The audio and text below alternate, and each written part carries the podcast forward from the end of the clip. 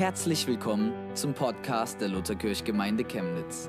Wir wünschen dir beim Hören der Predigt eine echte Begegnung mit Gott und ganz viel Freude.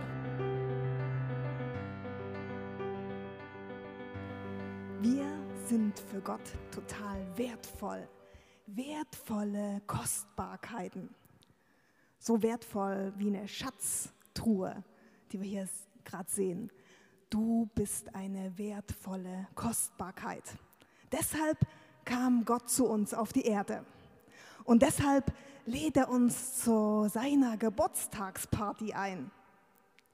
Glaubst du das? Dass Gott extra für dich gekommen ist auf diese Erde? Die Hirten in der Bibelgeschichte waren so begeistert von der Einladung, dass sie sofort zu dem neugeborenen Kind in der Krippe gelaufen sind. Da seht ihr es. Genau so steht es in der Bibel.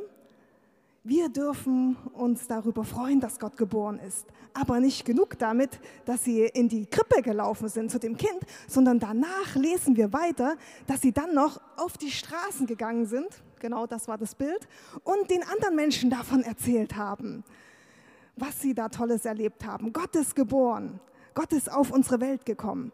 Stellt euch das mal vor, die Hirten, die Außenseiter, die, die niemand leiden konnte, die waren die ersten Boten der frohen Botschaft, Gott ist geboren.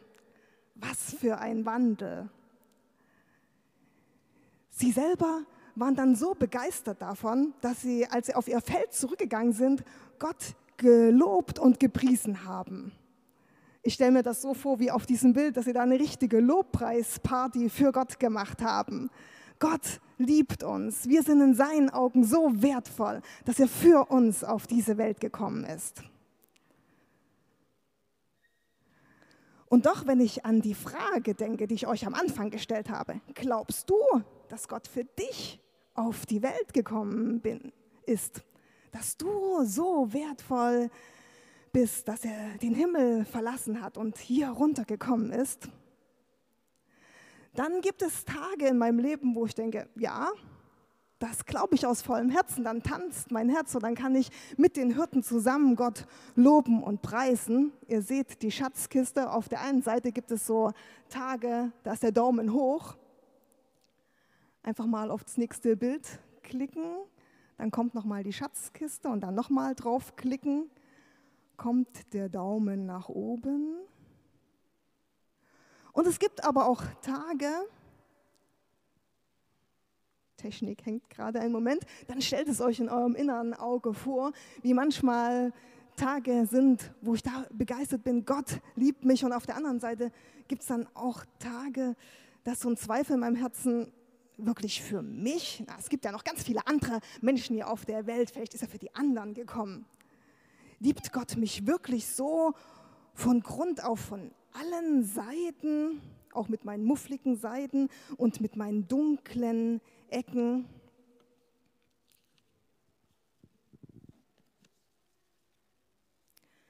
die schon, die dunklen Ecken, die ich schon immer mal verändern wollte, wo ich schon so oft gebetet habe, dass was anderes wird, wo ich immer wieder drüber stolpere. Ich sollte und müsste da doch mal was verändern. Und dann sind eher Zweifel da, dann ist ein Druck da, dann ist Unzufriedenheit da. Ich kann mich ja selber nicht leiden in solchen Momenten. Wie kann Gott mich da mögen? Und deshalb habe ich in dieses Anspiel, was ihr hier eben vom Schaui Genaui gesehen habt, noch einen zweifelnden Hirten eingefügt. Von dem steht gar nichts in der Bibel, wundert euch also nicht. In der Bibel steht nur, dass die Hirten begeistert waren und an Gott gelobt und gepriesen haben. Aber ich habe an unsere Jahreslosung gedacht.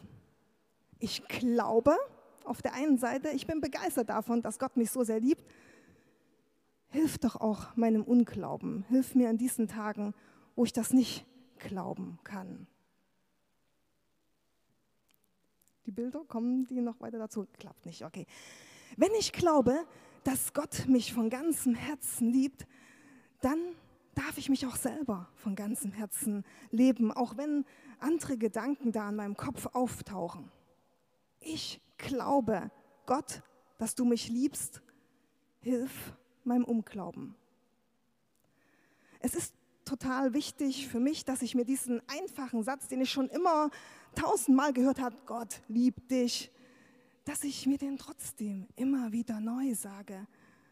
Dass ich mir nicht nur sage, sondern auch wirklich glaube. Denn dann geschieht auch Veränderung von alleine, ohne Druck, ohne dass ich müsste doch mal mich verändern. Ich sollte doch. Dann kommt Licht in dunkle Stellen und dann verändere ich mich selber und mein Umfeld. Und dann passiert Verwandlung genauso wie bei den Hirten damals. Die Außenseiter werden zu denjenigen, die die frohe Botschaft weiterbringen. Plötzlich gehen sie auf Menschen zu und erzählen ihnen, Jesus lebt. Es ist ganz egal, was die anderen Menschen von ihnen denken. Sie müssen es einfach weitererzählen, denn ihr Herz ist so voll von der Liebe Gottes. Und es ist so voll, dass sie dann auf ihr Feld gehen und singen und tanzen. Gott ist groß. Sie loben und preisen Gott.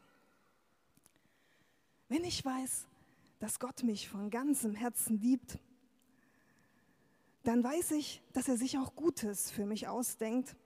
Dann vertraue ich ihm auch, dass er mich auf guten Wegen führt, auch wenn ich diese Wege manchmal nicht verstehe. Und so wünsche ich es euch für diese besondere Advents- und Weihnachtszeit, die wir dieses Jahr erleben, dass ihr darauf vertraut, dass Gott zu euch sagt, ich bin bei dir, ich liebe dich, denn du bist eine wertvolle Kostbarkeit in meinen Augen. Und dass dann euer Herz genauso springt und fröhlich tanzt wie das von den Hirten, dass ihr nicht anders könnt, als Gott zu loben so wie es die Hirten damals getan haben. Amen.